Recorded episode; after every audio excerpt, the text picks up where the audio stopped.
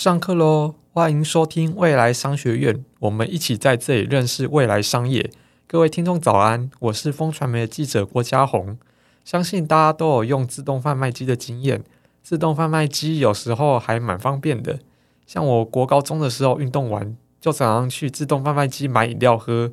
但以前自动贩卖机只卖饮料跟小零嘴，现在它还可以卖蛋糕跟生乳卷。应该有不少听众朋友注意到。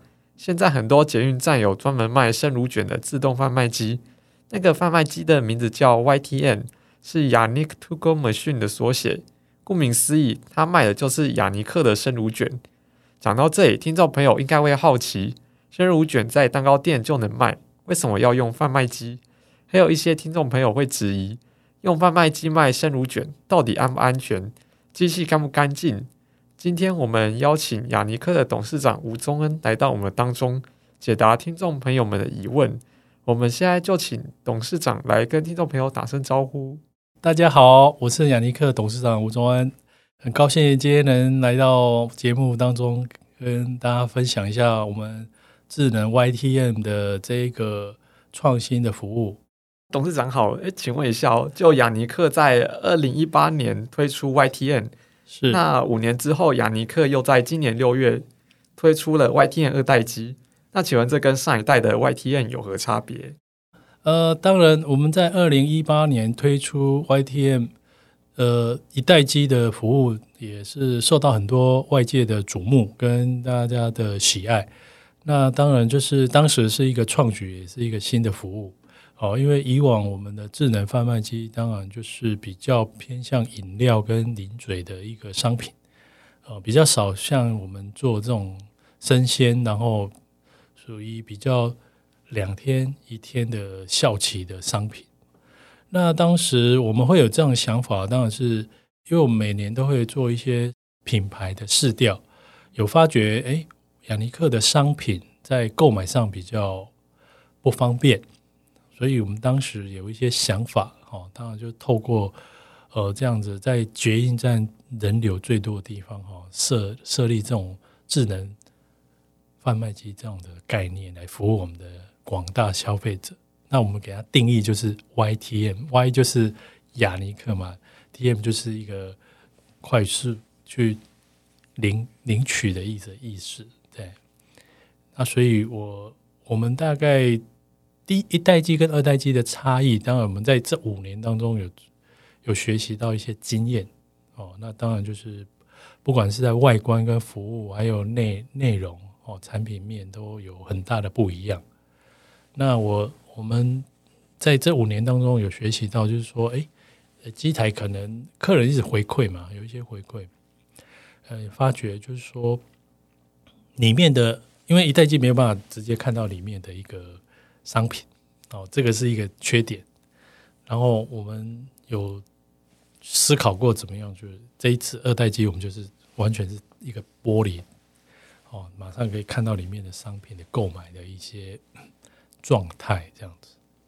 然后再来就是多元的支付，因为第一代机的话，我们可能比较偏重在这个支付上面，就是信用卡跟我们随享卡。我们自己的那个储值卡、随享卡跟悠游卡这三个支付，然后呃，我们在这一次的支付方面，我们还增加 Line Line B 啊、Line 啊，还有一些口啊，还有一些其他的支付都可以，还有一卡通都可以用。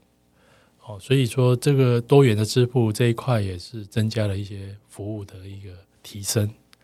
然后至于商品面的话，我们以前一代机只能卖生乳卷，但是我们这一次我们有二代机可以再贩售我们的次推商品，像巴斯克啊、黑酷曲啊、柠檬派，还有我们最近的一些新产品水蒸巴斯克。哦，接下来我们还有推一些起司砖，大概增加了五六个、四个、五个的品相，四五个品相这样子。哦，不是，就就商品比较多元。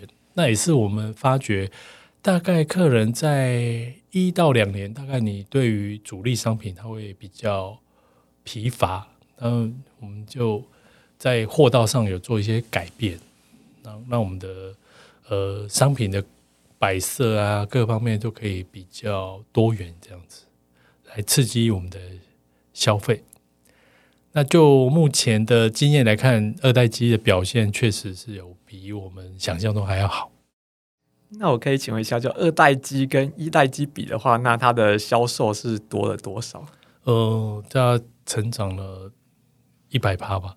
哦，那也蛮多的，很多很多。因为我们觉得，因改善了一些客人的一些疑虑了。哦，第一个当然就是视觉，你可以直接看到里面的商品。购买的商品，然后因为我们都是包装好的嘛，然后我们旁边都会有一些产品的图片，哦，就是直觉可以知道哦，我买的东西是长这样子。然后支付的多元也会是一个帮助，等于就是不会局限在某一个支付上面。然后在商品的多元也是一个消费的消费者的一个期待。所以我们有发觉新品跟生乳卷的占比，因为以前是百分之百生乳卷嘛，那现在就是大概三，呃，三分之一是会多出其他的品项，哎，对，所以也感觉到说，哎，客人不是只有只接受我们原本主推的商品，对，然后再来就是机台的稳定度也是有提升哦，这也是帮助我们销售的一个。提升跟管理了，因为因为以前的运管的时候，必须要有一些失败，我们就要人去排除嘛。嗯，那现在机器的新新的机器，当然稳定度就会比较好。那因为一代机大概五年的 五年的时间差不多，应该要做做一些替换。哎，那这个替换当中，我们就有想到客人的需要跟他们的期待啦。所以新的机器，它的维护的成本也低了很多。当然，它一定新的一定。稳定度会比较好嘛，失败率比较低嘛，那维护成本一定会比较，然后人员去排除的几率就低嘛，哦，这个都是成本。对啊，诶，因为我们这种智能 YDM 智能柜最怕就是机台有一些状况，我们就要去处理，那处理就有处理成本，对对对，啊，客人的体验也会比较差。您刚刚有分享二代机有透明橱窗，我觉得那还蛮重要的，因为我最近才去二代机买那个生乳卷，我买的时候就觉得说，因为那是透明的，可以看到生乳卷，就比较放心。对对对对，对就是好像客人对于食物的视觉直觉还是比较直观的、啊，看到这个东西他会比较安心。而且我在操作那二代机，就觉得它的那个操作还蛮直觉，就很像那个网购点那个荧幕。对对，就是。萤幕这一次，我们这次荧幕也变大，哎，所以说跟以前的荧幕是四方形，我们这次是长长方形哦，二十哎十七寸还是二十寸？哦，那也蛮大的。对对对对，大荧幕，然后在选购上也会比较容易选购。然后至于卫生啊，或者是新鲜，这个是我们更在意，因为我们从在二零一八年在试调当中，也是客人最疑虑，就是说，哎，这个东西新不新鲜，然后卫不卫生，所以我们都有定期有一些第三方的检验啊，就或者是我们屏保都会去定期的去做稽核，然后每天巡检也会去清洁机台的外观啊，各方面，然后再来就是我们每天都是会有司机去补货，把不新鲜的撤下来。然后新鲜再补上去，这样这一块我们品牌方还比大家还要重视啊，因为毕竟它是没有机器跟服务人的一种媒介啊，不像人跟人的服务总是比较能沟通嘛，哎，所以这个东西我们更要去把它做到位啊。当然，就是其实这一种 YTM 智能柜，然后新鲜的为什么会比较？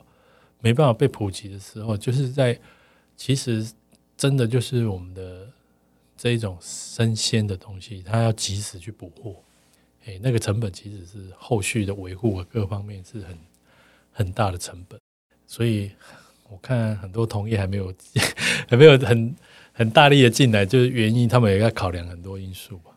目前市场就只有那个雅尼克有那个生乳卷贩卖机。对，但我听到很多同业好像也有蠢蠢欲动，因为接下，因为刚好这几年人力的短缺哦，所以在服务服务人员上也不容易找哦。然后你要贩售都是完全靠人去做销售，也要花很多人事成本在上面。所以，我们二代机现在慢慢有一些店的门市都会有加入二代机的服务，所以有看到一些不错的成效。因为毕竟我们现在变成时间消费时间的拉长，等于二十四小时在服务我们的消费者。以前就是开店，我们大概就是呃十二个小时、十一个小时吧。因为最近真的人力有短缺很多，然后我们也做了一些人力上的调整哦，大家都是。营运时间都有压缩，那压缩的时候，客人还是还是在嘛，在我们就尽量怎么样满足我们的消费者，就是我们利用 YTM 这种智能柜来服务我们的客人。那我想请问一下，就因为现在有一些门市，它是同时有那个 YTM 对那个贩卖机，那那想请问，就是门市跟那 YTM 贩卖机卖的那个东西，它有什么差别？基本上它是门市跟 YTM 是一样的，然后最大差别就是因为门市它有一个营业时间的结束嘛，那你不是在那时间来的时候，你想要再吃雅尼克的商品，基本上你是买不到嘛。那如果这样的 YTM 二代机的进驻，它的购买就不会受限于时间，哦，这是最大的优势。那至于商品，绝对是保证是新鲜，然后是。很卫生的这样子的一个商品。如果同时有门市跟 YTM 的话，那个商品在 YTM 会卖的特别好？哪些在门市卖的特别好？应该都是差不多一样，就是生乳卷，生乳卷还是我们主力的商品哦。哎，所以说所有的通路其实基本上还是生乳卷为主，但是我们当然有有一些次推了，希望说有一些其他的明星商品，像巴斯克啊那些商品。还有蛋糕，对对，基本上就是走伴手礼的，因为因为它那个机台要卖到切片是有点比较危险跟困难一点。那有 YTN 的那一个门市啊，那那个 YTN 可以为那个门市贡献多少比例的营收？依我们现在目前观察下来，像那个屏东门市啊、仁爱店哦，是大概占比到它的整体的营业额大概在有十。五趴之之间哦，那像桃园店大概占到十趴，那其他店大概也就是七八趴这样子，等于就是嗯，我认为它是有慢慢不能说取代人力的销售，但是它有看到它有一定的对于营运上面的帮助，嗯，跟提升，因为确实我们也看到晚上两三点一两点还是有人买。还有凌晨的时候啊，就是我们还没开店的时候，八九点还是有人买。那当然就是最使用率最高，就是在结束的之后的一个小时、两个小时，跟开店前的一两个小时这样子。哦，对，因为他可能就是他想要早点来，然后我还没开嘛。那个结束营业之后，我可以理解，但是开店前一两个小时还蛮让我意料之外的。真的吗？对，像捷运也是一样，哎，捷运早上就有有一些有一些消费的行为，可能就拜访客户啊，哦，或者是买去公司啊。因为我一直以为大家都是买回家慢慢吃。呃，我们有观察下来，其实生乳卷做伴手礼的几率也是蛮高的。哦。就就使用使用率蛮高，了解。那我好奇想，就你们会如何选择 YTN 的设置地点？要考量哪一些因素？我们在二零一八年的时候，我们曾经有做一些试调，哦，那我当然有一些试调当中有看到一些地点，哦，大概就是捷运、高铁、百货公司、便利店，哦，这些人流多一点的地方，然后。环境卫生要比较好，然后有一点科技感的地方，大概是我们当时有看到的一些数据。但是当然就是要经营下去了哦，经经营的经营过的时候，你才会更更了解这个呃智能贩卖机哦，YTM 放到哪里是最恰当。所以我们在二代，我们在北捷。这一次我们有缩减嘛，哦，因为以前是五十四站的自营运嘛，那我们这一次有缩减到十五站，那就是这个在十五站里面是它的表现最好。那你说它人流是最多吗？不一定，但是它就是商圈，因为我觉得会使用这样的机器，它有一些是下班顺便带回家，跟上班到公司，或者是诶想吃然后下去买，诶临时想要，大概就是这两个族群比较多。所以像我们在海山啊、泸州啊那种比较偏一点的地方，反而销售量都不错。因为它上去基本上是没有这样子的消费机会了，就是没有这种商店。那反而在那种流量大哦，不一定是最好。尤其那种转运站，它是人流很多，但是市场都是因为他的目的不是在那边，他会在转，然后转了之后就走。像忠孝复兴啊那边，那个都是转其他线。那反而是要回家，哦，假设泸州那种直接回去，那。我可能就顺带顺便带着，或者是到到公司这个点也是会比较好，这是我们的经验。哦，您刚刚有提到泸州，就是因为我平常搭捷运也会，我是搭新庄新庄芦洲线，就靠泸州那边人潮真的蛮多的。是啊，是啊，对啊，住宅区。对啊，啊，所以那个几率就大。哦，下班回去慰劳自己一下，对啊，真的真的，因为我觉得我们的 slogan 就是分享让心融化嘛，就是哎带一条珍珠卷回去跟家人分享啊，这样子，真的真的。那最近还有朋友送我那一个那个生乳卷哦，真的吗？你有收到那个？最近你们有推一个新品叫什么布丁什么的？哦，对，皇家对那个还蛮好吃哦，真的好，谢谢谢谢。我们用的是很实在的，所以我们当然。我们今天聊的是比较商业的部分，因为因为我们的用料确实是非常非常实在，然后呃每天都要十二点师傅就来上班，早上凌晨十二点就来工就做蛋糕了。那为了就是要提供最新鲜的给客人，那我们用的呃生乳卷的奶霜是来自北海道的乳源，就是非常实际在做食品，因为我我觉得。我们 YTM 来讲，至于会受到这么大欢迎，我认为是因为商品的关系，因为生乳卷的关系，而不是只有机器本身它的创新而已。真的，真的，对，因为食物它会驱动客人想要使用它嘛。真的，对不对？你那个商品不吸引我，我就不一定会用那个机器啊。对，这是我我的观察啦。因为我们做食品，还是要把产品顾好，就是要把本业顾好。对对对，那当当然，至于这种哦，YTM 这种创新的服务跟通路啊，那就是另外一个加分了。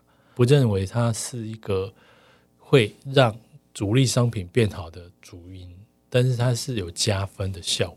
对，这是我们一直我也跟同仁一直讲，就是我们莫忘初衷。我们亚尼克怎么去成功？因为就是我们一开始就是把产品做得更好。长期二十三年来，客人会一直跟着我们，然后又愿意买我们的产品，绝对是他对产品是有一定的认同，而绝对不是说，哎，我们做做起来了，做大了，然后我们行销做得很好，创很有创意。我觉得那个都是让产品更好，但绝对不是产品卖得出去的主要原因，一定还是产品本身。真的，真的是。哎，那我可以想，那我可以请问一下，就您当时创立亚尼克的初衷是？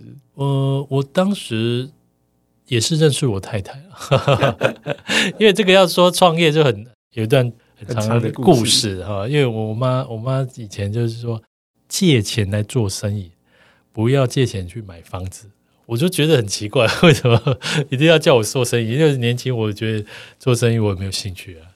然后就是。他有跟我说，就是说，哎，做生意其实还是比较比上班还要好。哦，是这样吗？然后我就半信半疑啊。反正他，呃，我妈那时候一直，他他是做一些家庭小代工，然后他都会一个给我一些灌输一些观念，然后就长大之后就会慢慢有一种创业的种子在自己的心里面。然后，然后后来认识我太太，两千年时候我们亚尼克创立。那时候也是觉得说，哎，我是认识我我太太嘛，到底是要先成家呢，还是立业？人家说成家立业嘛，还是立业成家？我是颠倒了，我就想说，哎，我们来，我就先有事业，再来有一个好的，给他一个承诺，这样子，不要让他哎跟着我受苦或者什么。然后没想到，哎，开了店之后 更辛苦了。哎呀，我每天没夜没日的这样，然后就是我们也撑过来了。哦，那当然，亚尼克的初衷就是说，我那时候就觉得说。以前我在做生意的时候也是有一些迷惘了，就是说，哎，为什么生意不好？那我是不是价格更低就好？哦，那我我是不是把价格压低？然后，因为我之前做咖啡厅的批发，哦，批发给那个一些下午茶，人家咖啡厅要享用的那个咖啡厅，去那边跟老板聊天啊，他们就说，啊，你的米给他做贵啊，哦，啊，我我卖不动啊，什么？然后我就越做越便宜。然后我就发觉，哎，啊，我做便宜，他也没有卖的比较好。然后我就开始思考这个问题，哎，我的能力，我到底是要屈服这一个老板，还是说，哎，我看到他的客人，因为他的客人买了喜欢吃，他才会来跟我叫嘛，对不对？我不是满足这个老板，应该我是要让那个消费者感到这个东西好吃，感动，然后他才会再继续来那个咖啡厅。然后那个咖啡厅老板才会说：“哎，你的东西卖得动，然后再来叫我叫我的东西。”然后我就用好的原料，然后我就觉得一个善的循环，就是三赢啊。我那时候是讲三赢政策，就是客人、供应商还有我，我们三赢的策略。然后反而我我我就比较没有在乎那个咖啡店的老板。然后后来我吸引一群就是喜欢品质好的一些经营者。反而我那时候就把它，我那时候做批发嘛，我的我的价格是比较高的，因为我觉得我我的产能绝对没有像那种大型的那种批发商来要有产能，但是我觉得我可以做出更有品质的东西，所以我那时候就很清楚，就觉得没有最便宜的产品，只有品质好。那品质好就是也也不偷工不减料嘛。哦，你的功夫要好，你的你你的原料要好，但是我我偏偏把原料放到最前面，因为我觉得技术这件事情它很很人为的因素。好，那但是原料它就比较比较稳定，你用好的原料，它其实口味不会差太多。所以我那时候定调就是说，我们亚尼克就是要用最好的东西，因为最好的食材来做我们的产品。所以，因为这样子，我们这二十三年来其实一直很坚持这一点。我们永远是用最好的东西，不会是去用越来越差的产品。现在通膨这么严重，我们还是一样。哎，我们希望说把初衷做到，承诺给客人的时候，我们就是要做到。真的，我觉得。你累积了这个信誉之后，你后面你要去说，诶，我要展店，我要去做新的创意，我在网络做团购，或者做购买，人家才会信任你啊！不是只有价格而已，还有这个信任会是在很重要的因素里面。这样听起来，亚尼克花了很多的心力在打那个基础。当然了，因为我我 我们在二零零三年深入卷还没出现之前，其实这基本上我们。没有什么行销，然后不会做行销，我我只会做蛋糕。我那时候只会做蛋糕，所以我就拼命把蛋糕做得更好。所以每次生意不好啊，或什么，我就是把就是创新很多产品这样子。但是后来慢慢觉得，哎，一个品牌的建立可能还是要有商品的关联性。因为我跟大家讲，就是说，哎，如果要做品牌，真的要学美国的一些品牌他们的经营策略。哦，你看美国的一些品牌，大家就星巴克就是咖啡嘛，麦当劳就是汉堡，Nike 就是球鞋，可口可乐就是汽水，碳酸饮料汽水代表。所以这个产品跟品牌要连接。但是我们那时候，我那时候很会做，我什么都做，巧克力也做，冰淇淋也做，饼干什么都做，但是就没有焦点。后来我就是检讨，我就觉得，哎，好像是雅尼克要有一个产品跟这个品牌有关联，所以我们那时候做了二零零三年的时候，把深入卷这个推到市场，那用团购的方式就大受好评。哎，那时候是是这样的因素。所以雅尼克白是有很多产品，然后后来选择聚焦在那一个生乳卷上面。对，把所有的资源跟行销都投在这一支上面，然后去做做极大化，然后等于就是现在就是雅尼克等于生乳卷，生乳卷等于雅尼克这样。真的，真的，哎，这是我我们当时的想法。那也是我刚刚说的，你要做品牌，你还是要商品跟品牌还是要有一个连结的。对不对？Google 就是哎，搜搜寻很厉害，对不对？但是苹果就是手机，就是很很容易跟它的产品去做连接，有个连接。对，所以我那时候有检讨过，因为我我这个人是一个很会检讨自己的人，现在有事情我都会先检讨自己，然后我就会去调整一些做法。啊，我我我不怕失败，因为我觉得。念书的时候就不太不会念书，你知道吗？他常常就是那种最后一名、最后几名。还有就是我很容易去去有有一些自我自我检讨的一个想法。哎，啊，我不怕，比较不怕失败，因为本来就就就不是很好。他、啊、做好的话，就是我我赚到；做不好，就本来应应该就是这样那样。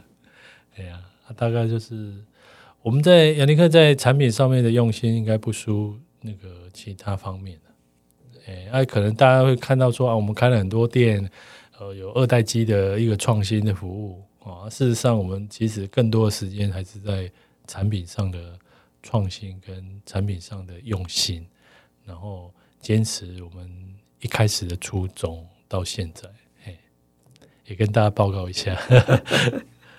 哎，那想请问，就在您的理想中，就十年之后，雅尼克会是怎样的公司？呃，其实十年是一个很大的改变呢。哦，那我想，企业它就是永续发展嘛。那怎么样让你的企业可以持久在市场上沟通？哦，那当然就是无非很多，嗯，有机会在上市柜啊那些这些规划哦。因为我觉得企业还是要有一定的资源。那当然就是十年还是产品、啊？产品还是要把它做好，哦，这是首要了。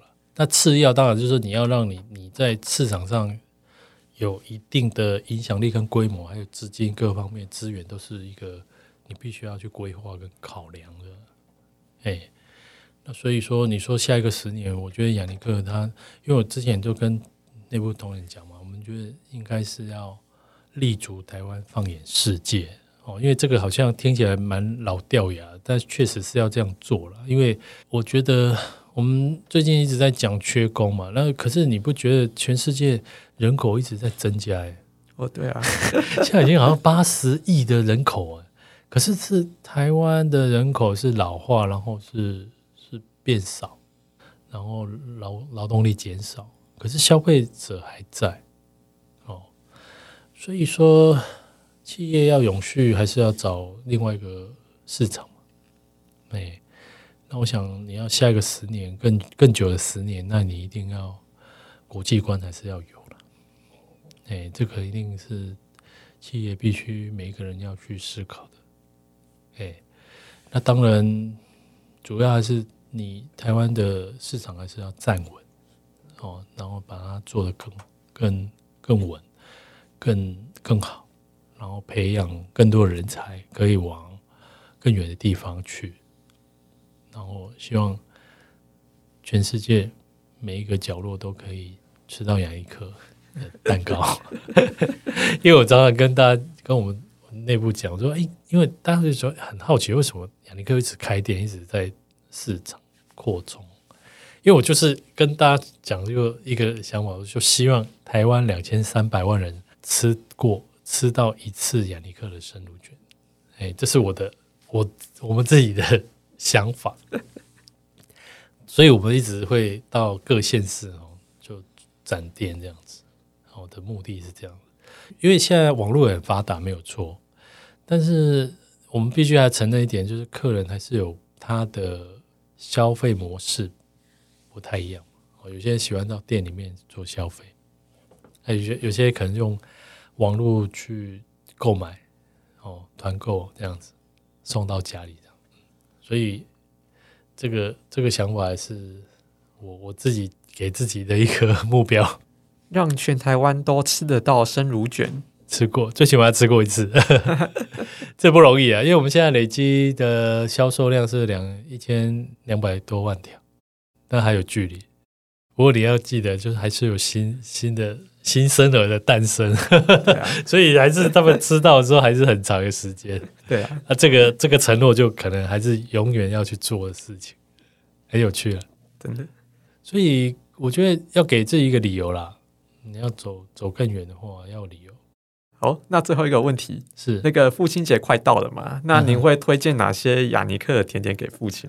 哦，因为我们这一次父亲节有特别做了几款特别蛋糕哦，像芒果富豪，就是现在那个芒果是我们盛产期哦，我们上面就堆满了 一堆芒果，然后围一圈那个我们泡芙蛋糕，然后烙印是那个胡子，这个销售那个预，我们现在目前看到预订量还不错。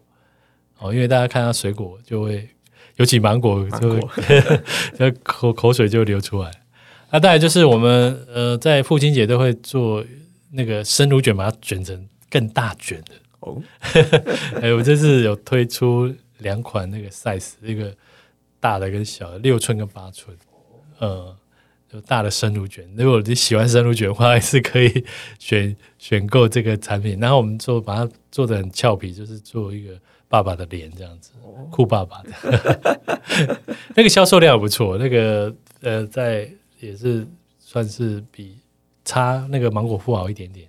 哎，那今天当然我们也有做一些派派类，像我们这次也有推出那个百香果巧克力派，哎，那个也蛮因应现在时时节的这个口味，因为像台湾就是芒果跟百香果现在是盛产季，对对对。那我们利用那个做的比较法式的手法，哎，那个百香果就是奶馅，然后可以看到一些百香果的颗粒。那我们选用的是台湾的百香果，然后下面是嗯巧克力派，那味道都非常的香浓，非常特别，听起来就很想吃。你可以上网看看。是。好，今天感谢董事长精彩的分享。那现在预祝各位父亲们父亲节快乐。是，我们未来商学院下次再见，拜拜，拜拜，拜拜。